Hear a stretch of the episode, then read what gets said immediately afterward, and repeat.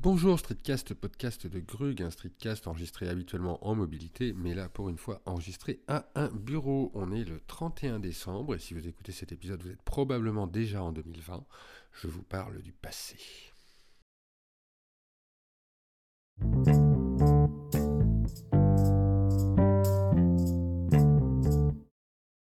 Donc tout d'abord, vu que vous êtes en 2020, je vous souhaite une excellente année, plein de projets à venir. Moi, je vais juste revenir un petit peu sur mon année 2019 avant de vous faire probablement un prochain épisode sur mes bonnes résolutions et euh, mes mots, mes volontés, mes, mes projets pour 2020. Euh, je vais juste revenir un petit peu sur 2019 qui a été une année, euh, une belle année, mais assez compliquée quand même, avec un début d'année un petit peu stressant financièrement, niveau travail, fatigant aussi un peu d'un point de vue familial j'ai un jeune enfant, c'est assez fatigant, des problèmes de crèche, de voilà, d'organisation assez compliqués qui m'ont amené jusqu'à cet été où, où j'ai pris quelques, quelques semaines de vacances bien méritées parce que j'étais vraiment sur les genoux. Enfin, c'était vraiment une sorte de, de burn-out, euh, mais de tout, pas juste du travail euh, aussi un petit peu, mais euh, voilà, de, mélange. Comme je suis un indépendant, je peux pas vraiment parler de burn-out, de trucs, si ce n'est que c'est un des être indépendant.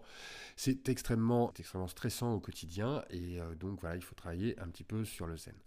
La rentrée a été aussi compliquée d'un point de vue organisationnel, j'arrive à le dire, oui, organisationnel, toujours à cause de problèmes de crèche. J'ai quand même un enfant d'un an, maintenant et demi, mais à l'époque pas encore et demi, qui a réussi à se faire virer d'une crèche très très fort. Ah, le temps de lui trouver une nounou, tout ça, j'ai quand même eu une période où j'ai fait peur au foyer pendant à peu près deux mois et demi, ce qui euh, n'a pas arrangé mes finances euh, ni mon travail mais qui m'a aussi permis de prendre du recul et de me reposer un peu plus en profondeur et d'ouvrir de, nouvelles perspectives sur mes projets, sur euh, mon travail. Une sorte de recul bienvenu. C'est aussi à cette période-là, cet automne, où j'en ai profité pour euh, faire un régime. J'ai quand même perdu 15 kilos, à peu près les, les, 15 kilos que j'avais accumulés ces 5 dernières années, en arrêtant de fumer. Déjà, ça, fait au moins 5 kilos. En faisant un enfant, ça, ça fait aussi 5 euh, kilos de, comment ça s'appelle, de couvade et d'élevage. Et en vivant de façon un petit peu euh, stressée, c'est-à-dire en dormant peu, en travaillant euh, beaucoup et euh, dans le stress, donc en bouffant un peu n'importe comment, voilà.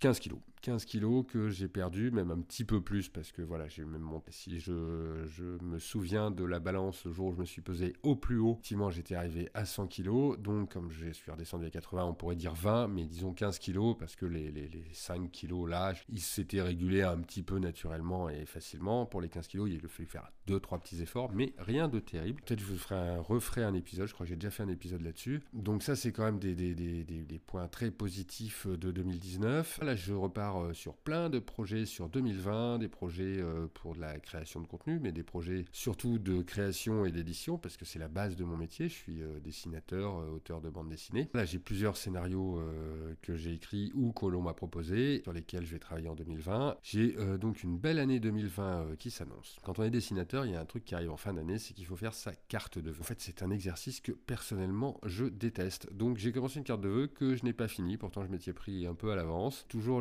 l'idée du sens de la carte de vœux. J'ai tendance, je pense qu'on est plusieurs dans ce cas-là, à vouloir en mettre beaucoup dans la carte de vœux, en faire une, carte, une sorte de carte de visite, une sorte de carte, soit bilan, soit projet, soit voilà.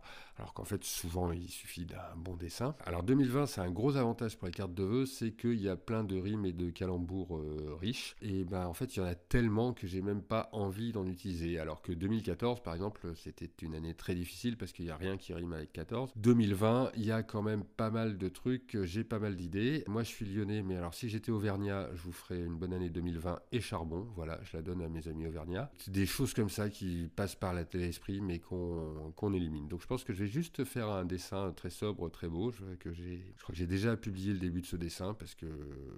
Très beau prétentieux. Un dessin et après plutôt avancer sur mes projets, c'est même ça qui est le plus important. C'est un petit épisode court. Je vous souhaite euh, une très très bonne année, un très bon début début d'année. J'espère que vous remettez bien de votre 1er janvier.